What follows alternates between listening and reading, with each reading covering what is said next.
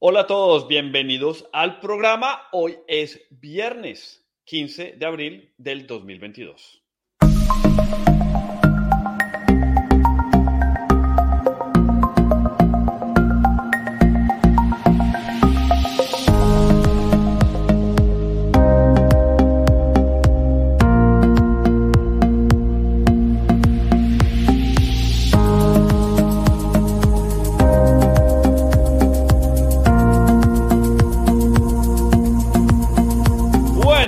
Podría pensar? Día 50 de la guerra, 50 días desde la invasión que sorprendió al mundo entero de Putin hacia Ucrania.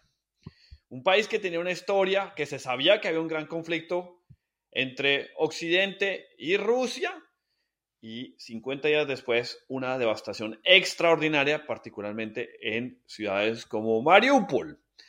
¿Cuál es la situación ahorita de guerra? Ya les habíamos comentado un poco en el programa anterior. Veamos en pantalla, voy a ponerles el mapa de cómo ha estado evolucionando la guerra. Este es el mapa que vemos en este momento. Nos encontramos en una situación en que las zonas azules que ven en pantalla cerca a Kiev, Kiev, la capital, han sido abandonadas por las tropas rusas y estas tropas rusas se están enfocando en puntos fundamentales del eh, sur este del país, las zonas limítrofes en el Mar Negro. Mariupol, todos dicen que la gran batalla que se está dando ahorita en Mariupol va a definir qué tanto lograrán los rusos lograr moverse hacia Odessa. 50 días desde que Rusia invadió Ucrania. Y según el Instituto para el Estudio de la Guerra, las afirmaciones rusas de una rendición masiva de los ucranianos son probablemente falsas, aunque las fuerzas rusas siguen ganando terreno en Mariupol. Bueno, está. Primer tema. Los rusos desde el principio dijeron, no, es que tenemos un plan y es que les vamos a dar un mejor gobierno y que los ucranianos, las fuerzas ucranianas, se van a entregar. No ha sucedido eso. Y dicen hoy, todavía, los rusos, ayer lo dijeron con mil miembros de la Armada ucraniana en Mariupol que se están eh, entregando los ucranianos. Claro, esto es una guerra de información.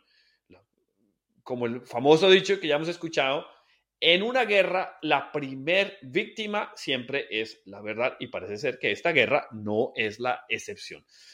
Sí han habido muchas casualidades, eh, muertes y casualidades de, por parte de los eh, ucranianos. ¿Quién va a negar eso? El mismo presidente Zelensky lo ha dicho. Civiles y militares. ¿Qué tanto es verdad que los ucranianos están entregando a los rusos? Lo dudo, lo dudo. 50 días de guerra, veamos un poco cómo se han ido moviendo el conflicto a un gran conflicto que tenía Rusia pensado, que iba a conquistar la totalidad del país, hacia un conflicto mucho más enfocado en las zonas del Donbass, donde ya desde 2014 venía operando con los separatistas rusos y la toma de Crimea. Veamos cómo empezó el asedio a Mariupol. Las tropas rusas empezaron a acercar Mariupol a principios de marzo. El asedio ha matado a miles de civiles. Pueden ver cómo la situación ha ido cambiando sobre el terreno desde principios de marzo hasta mediados de abril. Bueno, en pantalla escuchamos de la televisión eh, alemana como el cambio, como el ataque hacia Mariupol, unas presiones en la parte superior pueden ver por todos los flancos y lo que se encuentra ahorita es un enfoque hacia el centro de la ciudad. Han ido las tropas rusas envolviendo todas las eh, protecciones y la defensa ucraniana y en este momento tenemos un enfoque en el centro de la ciudad. Unos dicen, los rusos, ya está tomada, otros, los ucranianos dicen, todavía seguimos manteniendo la defensa. Claro, al envolverlo hace muy difícil poder llevar ayuda a las zonas de Mariupol. El mar es totalmente controlado por Rusia, aunque perdieron un navío muy importante, ya lo veremos ahora, sigue siendo un punto en donde Ucrania no tiene una fuerza. Entonces en la ciudad todo el mar está controlado por los rusos y han logrado envolver todos los flancos, norte, este y oeste. El, el mar está en el sur, entonces es muy difícil para los ucranianos poder apoyar a sus tropas. Esa toma de Mariupol es muy importante. Recordemos, veamos en pantalla el mapa. Estamos tratando de eh, visualizar ¿Cuál es la estrategia total de Rusia? Sí se está viendo que está tratando de conquistar todas las zonas de salida al Mar eh, Negro y por consiguiente el gran premio de esta guerra en esta fase por lo menos es Odessa, un puerto, si no el más importante, uno de los más importantes puertos ucranianos en este momento las direcciones de la ofensiva rusa. Las tropas venían desde el este. Mariupol está a solo 60 kilómetros de la frontera con Rusia y del sur de la Crimea anexionada. Han atacado Mariupol con artillería, cohetes y misiles, dañando o destruyendo más del 90% de la ciudad. También han cortado el acceso a la electricidad, la calefacción, el agua potable, los alimentos y los suministros médicos. Bueno, una guerra terrible que ya sabíamos la total destrucción que ocurre por parte de los rusos. Ya lo han demostrado al mundo que son capaces de hacerlo. Esta guerra lo hicieron en Chechenia, destruyeron la capital por completo, todos los edificios, y cuando ya no hay nadie, la tomaron. Lo mismo hicieron en Alepo, en Siria. Destruyeron por completo los edificios, no hay agua, no hay nada, no hay vida, no hay mercados, las personas salen y después la reconstruyen ellos como la forma de conquista.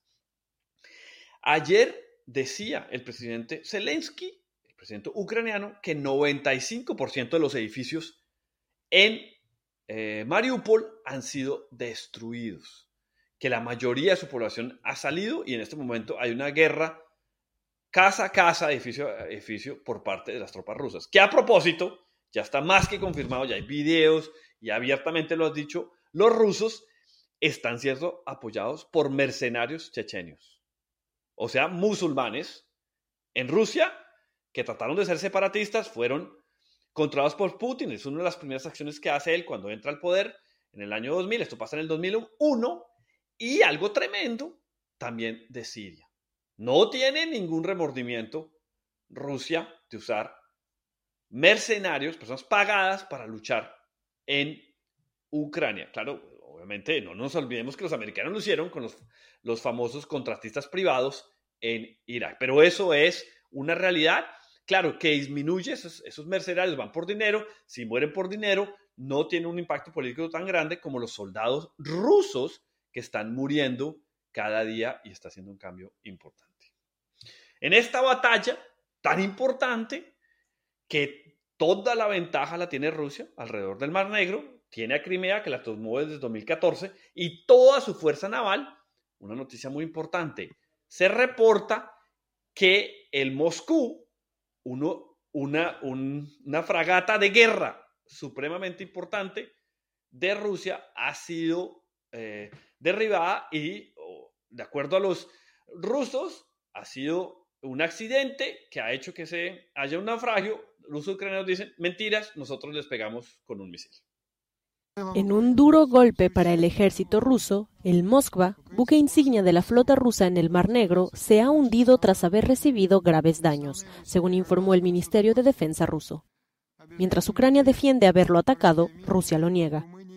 El crucero misilístico estaba siendo remolcado en condiciones de tormenta, y en medio de un mar agitado el barco se terminó hundiendo, dijo el departamento militar. Esta foto de satélite tomada por Maxar lo mostraba hace unos días en el puerto de Sebastopol. El crucero de misiles Moskva era un buque de mando altamente simbólico que había participado en casi todas las guerras que Rusia ha librado en lo que va del siglo. Ahí está, un, un barco simbólico donde Rusia ha utilizado, como llaman en inglés, el flagship, ¿no? Su buque insignia. Y en este momento está en el fondo del Mar Negro. Los ucranianos dicen, nosotros lo hundimos, le metimos un misilazo y lo mandamos al fondo del mar. Rusia afirma que un buque militar insignia fue impactado por explosiones internas a causa de la detonación de misiles a bordo. Sin embargo, el gobierno de Ucrania atribuyó el incendio a un ataque con dos proyectiles. El crucero Moskva fue alcanzado en la zona de operaciones del Mar Negro con un misil antibuque Neptuno. El abanderado de la flota rusa sufrió daños importantes. Otras unidades de la flota intentaron brindar asistencia, pero el misil y una poderosa explosión de municiones volcó el crucero y comenzó a hundirse. Bueno, ahí no sabemos cuál es la verdad. Es imposible saber durante el momento que está sucediendo la guerra cuál va a ser la verdad y probablemente nunca lo sepamos, así sea en el futuro. Lo que sí sabemos, ya aceptado por los rusos, es que su buque insignia, el Moscú, está en el fondo del mar. Un impacto importante, sobre todo si Rusia lo que está buscando es conquistar completamente la salida al Mar Negro por parte de Ucrania. Y tiene que tener un impacto moral en las tropas rusas. Lo, pues lo pueden ocultar a su población, hubo un incidente, salvamos a todos los marineros aleros. Lo que no pueden ocultar es a los otros marineros que están allá. Los que sintieron y los que saben qué fue lo que pasó, ya sea un accidente o sea un verdadero accidente o sea un verdadero impacto, esos marineros dicen, el buque insignia está en el fondo del mar y nosotros nos hemos quedado sin barco. Y esos barcos los necesitan. Si van a atacar a Odessa, que se encuentra en la parte mar oeste de, las costas de Ucrania, en el mar negro, necesitan su fuerza armada mayor. Y una de las dificultades que tiene Rusia, no que le falten barcos en esa zona, pero una de las dificultades que tiene es que los otros países que permiten la entrada de barcos al Mar Negro, incluido en el estrecho de Bósforos, que es en Turquía, van a tener eh, dificultades hacer o permitir ese paso sin generar cuestionamientos. Rusia ya tenía una gran fuerza naval en el Mar Negro, pero sin duda hay unas consecuencias importantes en ese sentido. No se sabe qué está pasando en la realidad, pero ya podemos ver unas consecuencias importantes en el terreno de guerra. ¿Qué dice Rusia? ¿Qué dice Rusia? Rusia dice, nosotros nos mantenemos en el curso que siempre hemos tenido. Todo mentiras. Primero querían tomarse toda Ucrania y ahora están en tomarse las zonas del Donbass. Y han dicho, nos mantenemos en ese curso y la operación militar especial, como han llamado a semejante guerra, es un éxito de acuerdo a todas las mentiras rusas que estamos escuchando. Desde una base de lanzamiento espacial al este de Rusia, el presidente Putin ratificó su ofensiva a Ucrania y celebró la labor de sus tropas. Sus objetivos, operación militar especial en Ucrania, son absolutamente claros y nobles. Lo dije desde el principio y quiero llamar su atención a... Claros y nobles, se atreve a decir Putin, ¿no? Destruir ciudades, atacar a civiles, destruir 90% de las edificaciones, dejar completamente desprotegida a la población civil, generar fosas comunes en las zonas aledañas a Kiev. Eso es nada, es todo, pero, pero nada de eso tiene de ser noble. Increíble esta situación. La guerra, desafortunadamente, continúa en ese escenario que ya he repetido varias veces en el programa, una larga guerra extendida donde Rusia va a conciliar una posición. Yo creo que es esa posición de cerrarle la salida al mar negro a Ucrania y ahí pasarán varias cuestiones muy difíciles para los rusos. Por un lado, em, perdón, para los ucranianos, por un lado es difícil usted mantener un gobierno que no tiene una capacidad de mantener a su población, tanto económica como socialmente, cerrando el ingreso de las exportaciones, la agricultura, los productos básicos que entran por barco, difícilmente van a poder entrar si se cierra el puerto de Odessa. Y lo segundo, sin duda, pone a Rusia en una posición mucho más fuerte para negociar. El desgaste en este momento de la guerra lo está haciendo principalmente Ucrania. Está poniendo la destrucción de sus ciudades y los muertos. Claro, Rusia no la ha sacado gratis, pero sigue siendo una guerra que le conviene en este momento a Rusia al consolidar una posición. Tuvo unas pérdidas tremendas al tratar de tomarse Kiev, pero está organizando y eso debe preocupar mucho a Occidente. ¿Y qué tanto aguante tienen las sanciones? Vamos a ver eso en el próximo segmento. Ya volvemos. Situada a unos cientos de kilómetros de la península de Crimea, la base aérea Mijail Kogalnichanu es un punto caliente para la OTAN. Seis aviones Typhoon y más de 200 soldados británicos llegaron aquí para apoyar las misiones de policía aérea de los pilotos rumanos.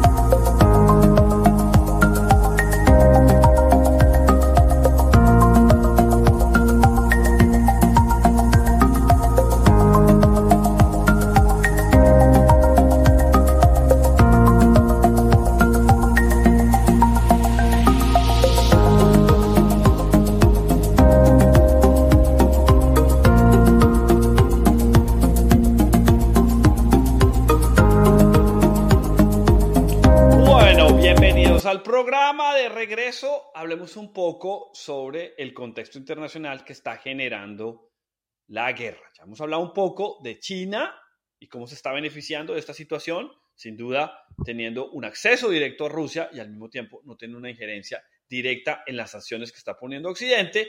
Juega ahí un juego en el medio que en este momento lo tiene una posición fuerte desde el punto de vista de la diplomacia. Nadie le ha impuesto sanciones, las dos partes siguen hablando con China. Pero, ¿qué está pasando desde el punto de vista de los europeos? Que Putin, en este momento, ha demostrado que se ha puesto en una posición económica de comercio internacional que le permite seguir financiando esta guerra por el tiempo que sea necesario. 800 millones de dólares al día es lo que paga Alemania por el gas y el petróleo ruso.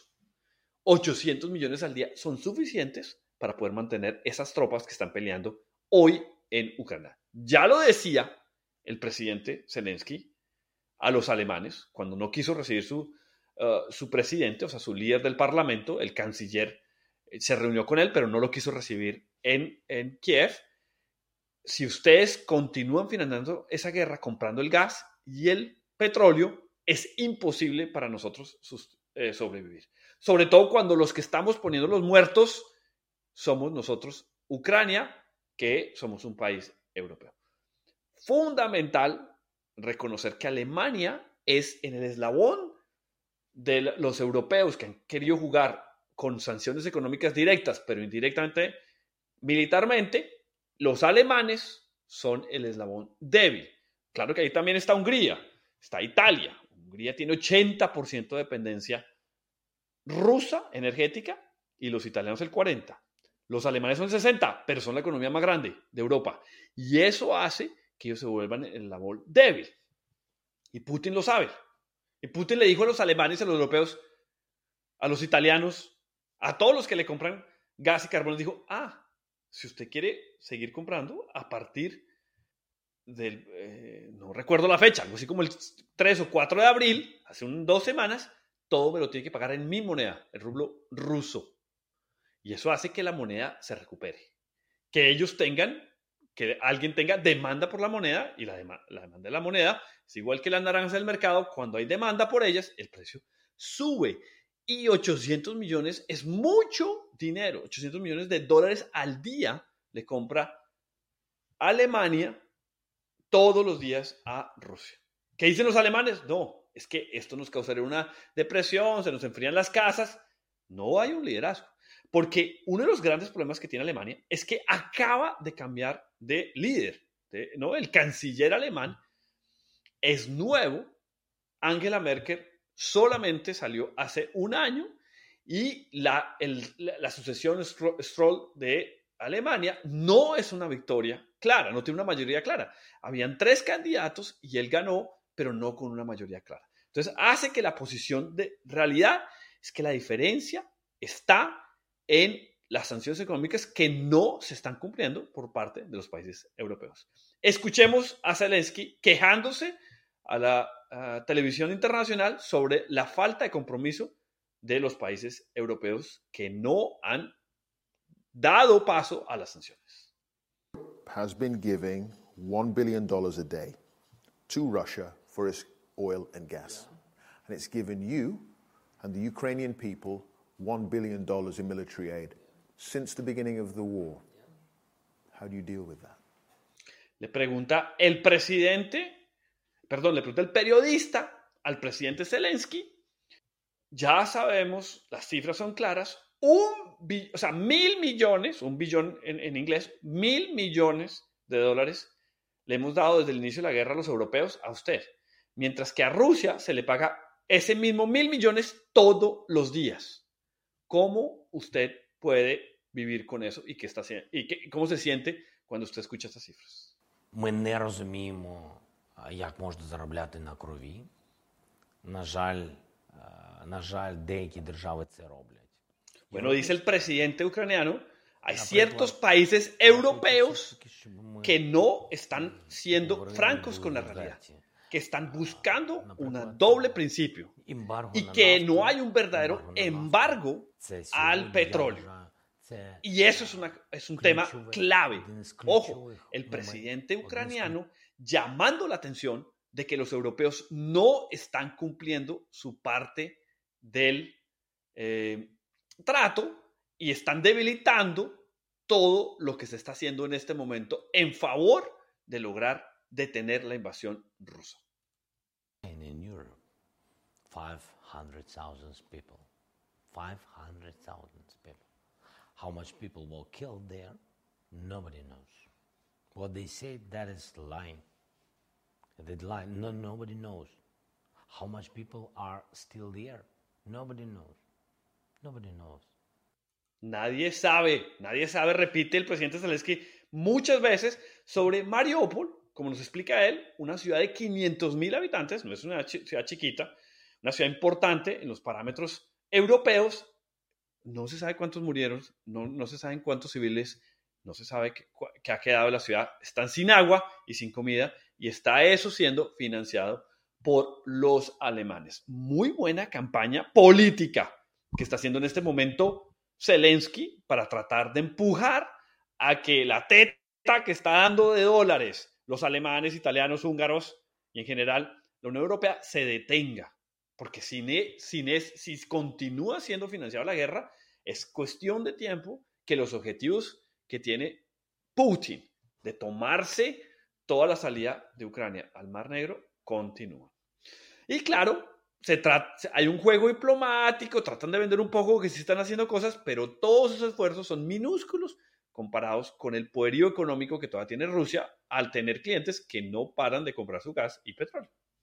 Acusa a Europa de desestabilizar el mercado energético provocando subidas de precios al intentar prescindir de su gas. El presidente de Rusia, Vladimir Putin, está empezando a sentir el efecto de las sanciones de Occidente para cortar la financiación de la maquinaria bélica rusa en Ucrania.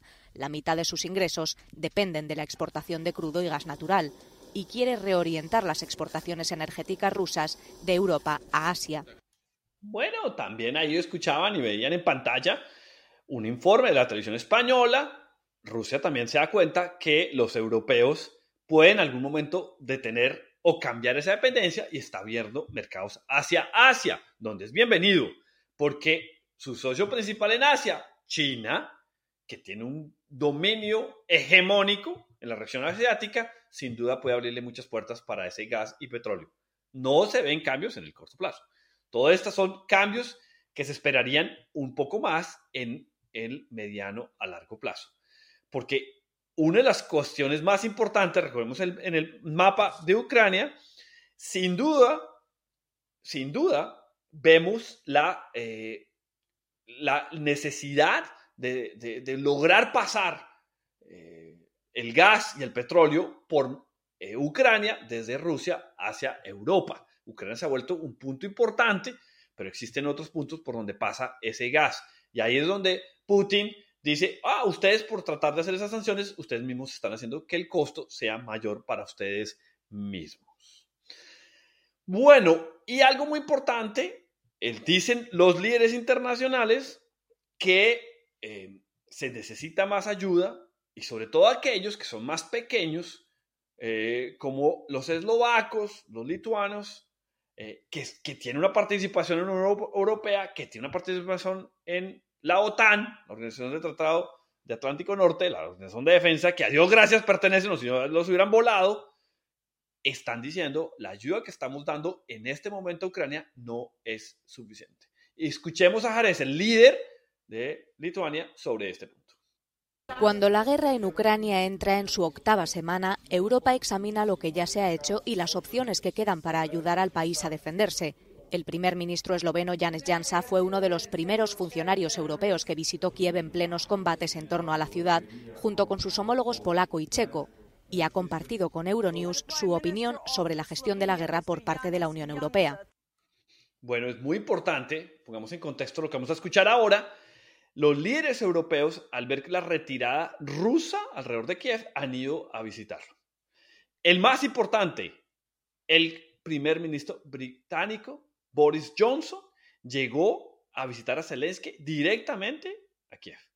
Muy valioso ese apoyo desde el punto de vista político y demostrando que los rusos se están retirando de Kiev. Yo no sé dónde está el presidente Biden. De pronto es un poco, se sentirá un poco cansado para ir, pero ya era hora que el presidente Biden vaya a Kiev. ¿Está dando un apoyo militar importante? Sí. Sí, ya se estima solamente lo que lleva este año, 2 billones. Pero es que recordemos que ese apoyo lo aprueban hoy, lo, lo, tienen que llevar las empresas para enviarlo y en dos, tres, cuatro meses llegan esos apoyos al terreno. No está llegando de forma inmediata. Los eslovacos dicen, Eslovenia siempre ha estado en apoyo y necesitamos más apoyo. Fueron a Kiev y aquí escuchemos cómo su líder, Hannes, eh, Hansa, perdón, dice necesitamos mayor apoyo por parte de los países que pueden proveer elementos bélgicos. I think that the European, uh, European Creo que la reacción europea a la agresión rusa fue mucho más unida y mucho más fuerte de lo que se preveía en el Kremlin, pero por otro lado, no lo suficientemente fuerte como habría sido necesario.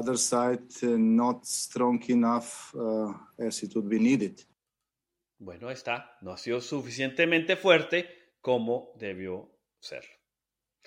Vamos a una corta pausa. Cuando regresemos vamos a hablar sobre la nueva medida de inmigración que tomó Inglaterra, que es a todo el que llega a su país desde el estrecho de la Mancha, se lo lleva para otro país. Ya volvemos.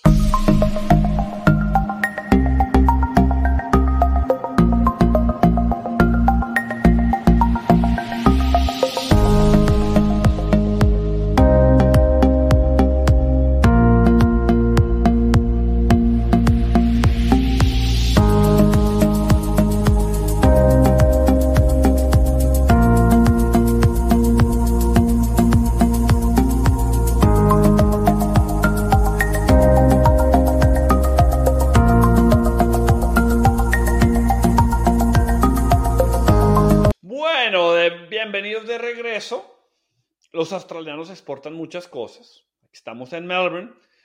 Hace 30 años sus vinos no eran conocidos, ahora son los mejores vinos del mundo. Muchos viñeros en muchas partes, con mucha calidad. Exportan mucho carbón, mucho gas, mucho petróleo, hierro. Tienen muchos recursos naturales, pero también han exportado medidas políticas, como la que les voy a contar ahora. El Reino Unido decidió firmar un acuerdo con Ruanda en África para que cada vez que capturan un inmigrante ilegal tratando de pasar del Canal de la Mancha a Inglaterra, o sea, desde Europa, el puerto de Cádiz, que es el más famoso en Francia, hacia eh, eh, Inglaterra, sea detenido y llevado a otro territorio que no es Inglaterra.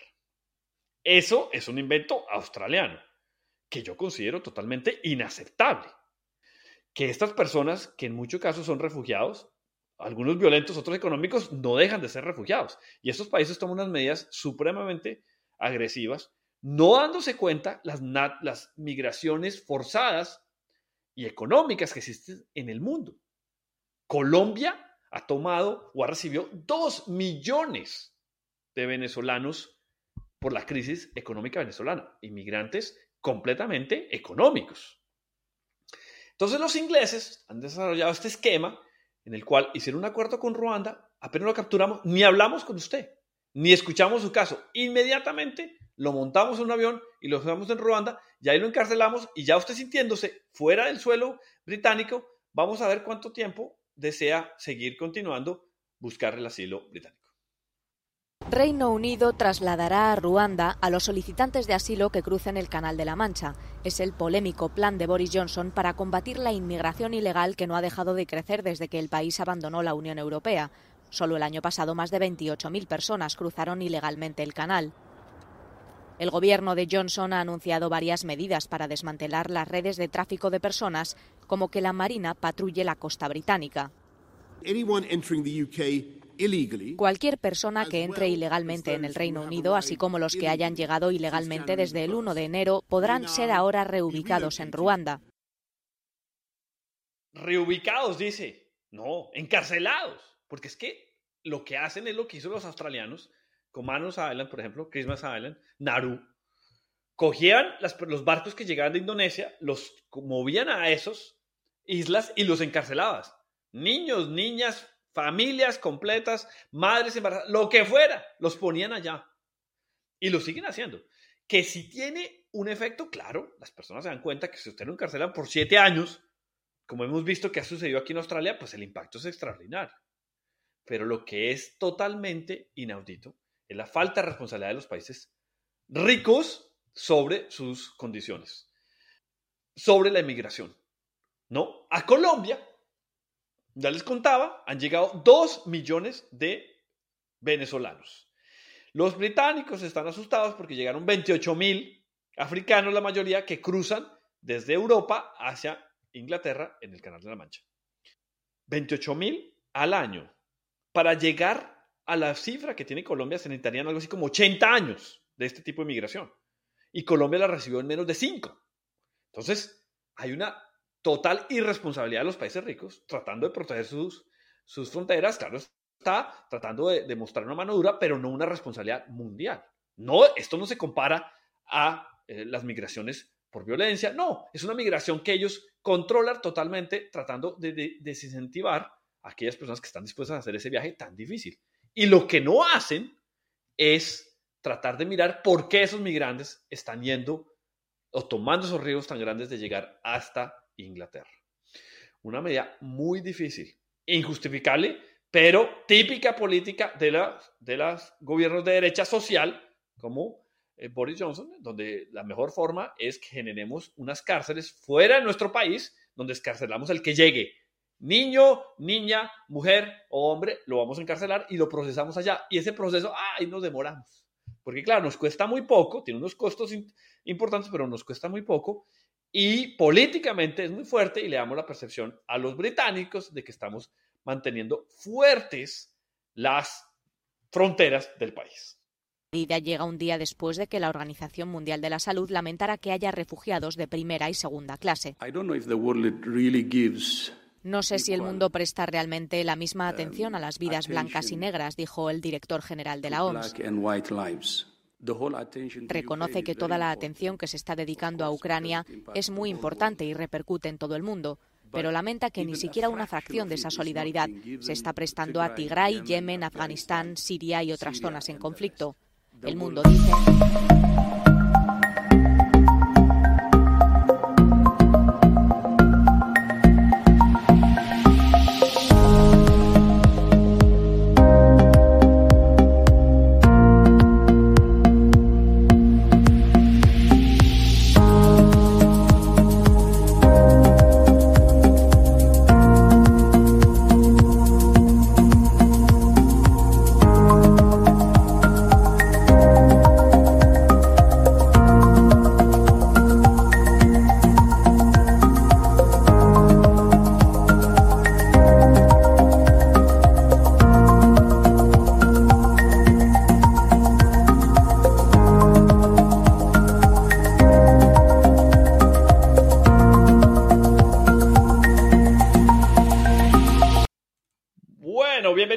al programa. Usted está en actualidad con Paez. Hablemos un poco del continente eh, suramericano, más específicamente Perú y otros países que están sufriendo por protestas importantes. La semana pasada ya hablamos un poco de las protestas que habían en Colombia por un tema totalmente eh, eh, específico de la ciudad de Bogotá, que no se podían usar las motos con parrillero o pasajero atrás. Ese tema lo maneja con mucho cuidado, muy pasito. Lo hacía. Eh, Colombia. Eh, Colombia está en un momento, en este momento de elecciones presidenciales, entonces eh, la, fuerza política está haciendo las elecciones, no hay muchas protestas, pero no todos los países están así. Y eso es importante resaltarlo porque las crisis económicas que tienen dificultades en los países ricos, como, como, como es de esperarse, en los países pobres, particularmente en Latinoamérica, tiene un gran impacto y hacen un desbalance rápido y crean inestabilidad muy rápidamente. En el caso ustedes de Chile, que era completamente estable y unas, las crisis económicas del 2018 causan unas protestas que hoy los tiene a puertas de tener una nueva constitución. Las protestas son están sucediendo, claro, con el incremento de la inflación, el incremento de los combustibles. Todo eso hace que haya un descontento social que genera mucha inestabilidad en el continente. Protestas en el continente americano. En Perú se agudiza la crisis. Miles de personas salieron a las calles de Lima, la capital, para exigir la renuncia del presidente Pedro Castillo. Es fundamental que el señor Castillo renuncie de manera inmediata a su cargo y deje a disposición para que pueda entrar una persona que realmente corresponda al cargo. Pedro Castillo lleva ocho meses en el cargo. Se demoraron los peruanos. No sé si ustedes han tenido la oportunidad de escuchar a Pedro Castillo, pero es impresionante ver la, falta de capacidad de gobernación, de gobernanza, de concepción del Estado, de saber, de tener un norte, de llevarlo. Izquierdoso era, era eh, profesor de colegio, pero sin duda, cuando uno lo escucha, no tiene ni idea para dónde va. Y ha tomado medidas, por ejemplo, en esta crisis que llevan seis, días de protestas, obviamente se subió el combustible, hay una subida de las alzas, eh, ya escucharemos en el reporte, se sube el pollo, la carne. Toma medidas, por ejemplo, como dice, no, vamos a hacer un toque de queda, vamos a restringir la movilidad, después de las 8 de la noche no puede salir nada. Y después, no, no, no, perdón, me equivoqué, no, salgan si quieren. Presidente que no tiene la capacidad de gobernar en ese cargo. No me sorprende que en muy pocos meses, si no días, comience a caer el presidente Pedro Castillo del Perú. Países que están en una situación de mayor crisis en este momento, que es el Perú, el Perú de Pedro Castillo, un gobierno que desde el arranque tuvo problemas para eh, consolidarse y que ahora está atravesado por las consecuencias de la guerra y por eso es que vamos a recurrir a nuestras conexiones. No estoy seguro que sean los problemas de la guerra. Los problemas que tiene Pedro Castillo están relacionados a muchas otras cosas, no solamente la guerra. no, el Biden vendió la idea de que no, no, no, la inflación, todos los problemas que tenemos ahorita son culpa de Putin. No es verdad. La inflación en Estados Unidos arrancó antes de la guerra. Y cuando se miran los porcentajes que tienen, el incremento de la gasolina por la guerra y los, los otros impactos no explica ni siquiera el 20%. Entonces, no nos comamos esa mentira de que ahora Putin es el causante de todos los, los retos que tenemos cuando venimos de una pandemia. Y los países, pues obviamente imprimiendo dinero a gran velocidad, que hace que pues ese dinero se requería para las vacunas, para muchas otras cosas, pero genera que hay más circulante y por consiguiente las cosas cuestan más. Sumado a eso, la productividad va para atrás, menos posibilidades para hacer Em, exportaciones, los barcos no funcionan, China problemas tiene, tiene problemas de logística, pues obviamente todo eso se combina. No estoy diciendo que Putin no sea un bandido, pero no tiene la culpa de todos los problemas que están sucediendo en este momento. La situación en Perú es compleja, compleja porque el descontento se lleva tanto a las, las personas más adineradas o los ricos del país como a los pobres sectores de transporte, desde mototaxis hasta camioneros, colectiveros, por reclamos vinculados al aumento sostenido del precio de combustible. Pero en las últimas semanas eso se puso más duro por el creciente precio de los combustibles en el mundo producto de la guerra entre Rusia y Ucrania o la invasión de, Rusia a Ucrania. Y luego se sumaron los sectores agrarios. Y los sectores agrarios plantearon otro problema que no tenía que ver directamente con, con el combustible, sino con los fertilizantes. Se organizaron, tomaron rutas, etc. Y así empezó la protesta. Necesitamos ayuda. Han subido. El abono ha subido. ¿Cómo vamos a sembrar? Dime usted, ¿vamos a poder sembrar para el otro año? ¿Qué cosa va a comer la ciudad? La ciudad va a morir de hambre. Ustedes escuchaban.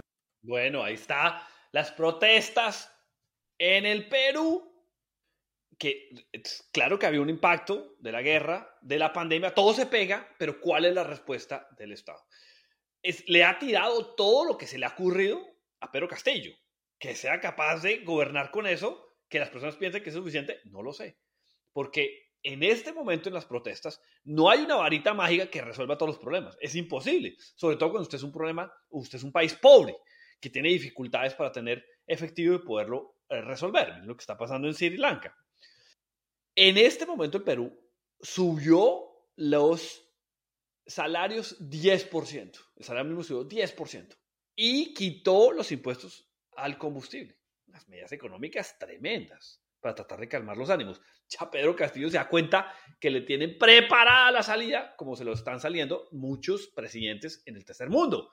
Y la semana, ya veremos ahorita más adelante, salió el, el eh, primer ministro pakistaní, ojo, país nuclear.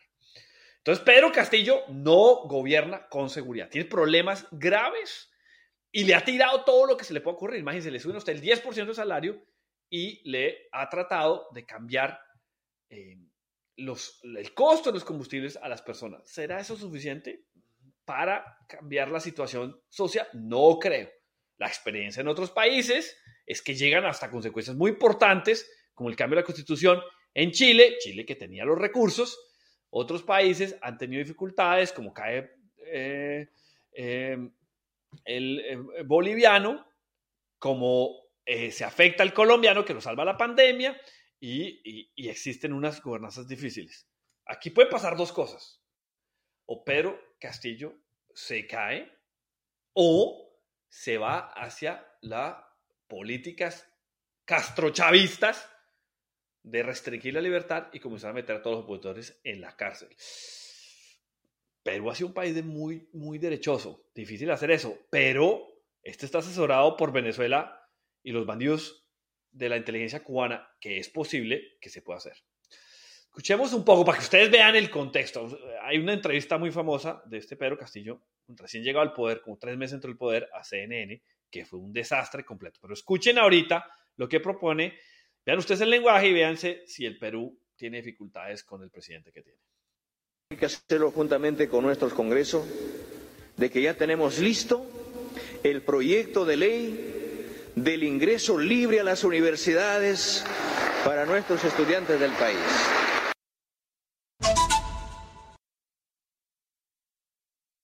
Bien, ustedes, hablaba Pedro Castillo en un lenguaje chiquito, en un escenario chiquitico, típico, no, parece maduro. Dice tres cosas y, y tiene un comité de aplausos que lo aplaude, pretendiendo dar una imagen de que tiene el apoyo popular. Está en problemas. Los más pobres del país le están diciendo que no apoyan la gestión de lo que está haciendo porque la subida de los precios son reales en las calles y que vamos a hacer acceso gratis a la educación no va a resolver esos puntos. Veo difícil al Perú por el próximo mes que puede cambiar o se cae ese presidente o aún peor se va él a cerrar las restricciones, las libertades y se atornilla el poder con las estrategias que tienen los, como hicieron los venezolanos, dadas por los cubanos situación que se arrastra por una grave crisis económica que vive el país, la cual se registra desde antes de la pandemia del coronavirus y que ha incrementado tras el inicio de la guerra entre Rusia y Ucrania. Con esta inflación que se ha visto, no alcanza para nada. Ahora todas las cosas han subido. ¿Qué cosa va a comer la ciudad? ¿Qué cosa va a comer la ciudad? Bueno. Vámonos a una pausa y cuando regresemos hablemos un poco de lo que están pasando en esa inestabilidad política en otras partes del mundo. Ya volvemos.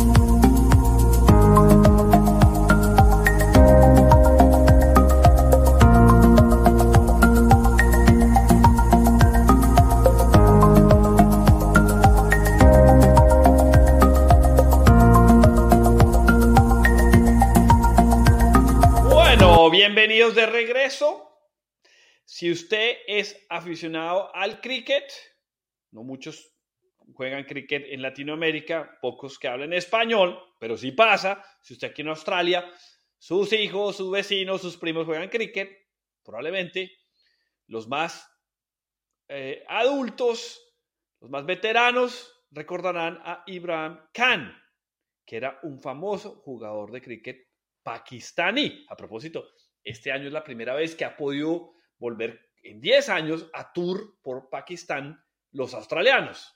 Algo así como 4.000 hombres de seguridad tuvieron que llevar para proteger un equipo de 30 personas. Pero es que Pakistán ha sido una situación muy difícil, tiene frontera directa con Afganistán, participó apoyando en la guerra de Afganistán los americanos, eso le generó unos problemas de seguridad impresionantes con los talibanes. Eh, es un país, ojo, que tiene capacidad nuclear. En los últimos cinco años, perdón, en los últimos cinco primer ministros, 20 años, ninguno ha terminado el término y han tenido tres más, cuatro probablemente em, ascensos de generales del ejército que toman el poder y después lo entregan y lo devuelven a tomar y así sucesivamente, una gran inestabilidad política. Ibrahim Khan, ya les conté, jugador de cricket con una buena perspectiva, no tenía mucha tradición política, llega al poder y, claro, tiene problemas económicos como todos los países que se aumentan con la pandemia, que se aumentan ahorita con la subida de los combustibles, pero algo muy importante que él hace es que al subirse dice, nosotros no vamos a hacer o no vamos a estar alineados directamente con Estados Unidos. Vamos a jugar un poco en el medio y, y es más, más hacia los otros países que no están alineados con Estados Unidos. Tuvo conversaciones eh, con países muy fuertes como la China, abrió conversaciones con los talibanes, abrió conversaciones con países como Irán y trató de generar esa hegemonía americana que había tenido por muchos años en el país hacia otros polos. Obviamente eso le generó desconfianzas, problemas políticos, se suman a sus dificultades económicas, que no pudo llevar la economía a buen puerto, y le generan unas una, una protestas que lo llevan a que haya un voto en parlamento y se caiga el primer ministro pakistaní, Imran Khan. El primer ministro de Pakistán, Imran Khan, fue destituido el domingo en una moción de censura parlamentaria, después de varias semanas de crisis política en el país. El presidente interino del Parlamento, Sardar Ayaz Sadiq, dijo que la moción fue aprobada por mayoría de 174 votos, de un total de 342 escaños. Ningún jefe de gobierno ha concluido su mandato en Pakistán desde la independencia del país en 1947, pero... Uy, me equivoqué yo. Desde 1947 no eran capaces de terminar su mandato, ninguno de los presidentes. Se esperaba que Khan lo hiciera, no lo hizo. Es una situación muy interesante. Es un sistema parlamentario británico, como el que tenemos aquí en Australia, la mitad de los países africanos que ellos, las colonias que tenían, en el cual el parlamento es también el ejecutivo, se mezclan los dos. Entonces usted es líder del ejecutivo, él es el presidente del país, o primer ministro, con el título que le den, porque su partido forma gobierno y con esa formación de gobierno logra elegir el primer ministro. Imran Khan ¿Qué problema hace? Que no logra mantener las mayores en el Parlamento y llaman a una votación de voto de no confianza. Han habido varios votos de no confianza en varias partes del mundo, se ganan o se pierden. Acaba de, por ejemplo, en, los, eh, en, un sistema eh, parlamentario, eh, se hace un voto de no confianza, votan los parlamentarios y la mayoría de los parlamentarios dicen el primer ministro no puede seguir, les toca cambiarlo y lo, lo sacan. Eso le pasa a Imran Khan, quien luchó por esto, llevó a la Corte Suprema, se puso a pelear y algo muy importante, no se está yendo en silencio, está tratando de recobrar esa posición. Down, but not out. Imran Khan holds his first rally since being replaced as Prime Minister, despite his best efforts to derail a no confidence vote against him by dissolving Parliament and calling early elections. After Pakistan's highest court found his actions to be unconstitutional, he's now relying on his supporters to spread his message. Esta la televisión australiana, nos cuenta lo que ya sabemos, luchó para que no hubiera esa votación, esa votación se hace, pierde y se pone un gobierno interino hasta que un partido nuevamente forme una mayoría y esa mayoría escoja su líder. Pero Imran Khan no se va a ir callado. Ya vieron ustedes las imágenes grandes apoyos, grandes protestas, está haciendo eh, manifestaciones importantes en su favor y está pidiendo a sus, seguidores que lo apoyen y lo lleven. Otro país que entra en, en inestabilidad. Cualquier gobierno que entre va a llegar a la misma situación que estamos viendo en Perú, que estamos viendo en Sri Lanka, no es muy lejos de, de, del Asia, de las condiciones que se encuentran ellos, donde la inflación genera inestabilidad social. Lo vimos en muchas partes del mundo, los combustibles se vuelven un tema importantísimo para los que transportan eh, mercancías, para los que son taxistas, mototaxistas, y eso va a generar mayores inestabilidades en el mundo. Mm, vamos a darle seguimiento a estas protestas. Recuerden que los temas económicos son importantes en los países en desarrollo y requieren un manejo eh, con mucho cuidado, y si no hay una capacidad política fuerte, comienzan a caer los gobiernos. En los gobiernos parlamentarios, normalmente hay unos cambios más rápidos, porque pueden cambiar líder, pero no se cambia el gobierno. O sea, en otras palabras, no hay elecciones, se puede cambiar al interior del líder, como está pasando en Pakistán. Ojo, lo que hablábamos en el segmento anterior, países como Perú, donde ahí sí tienen que hacer unas elecciones y hacer unos cambios importantes debido al sistema presidencial que tienen.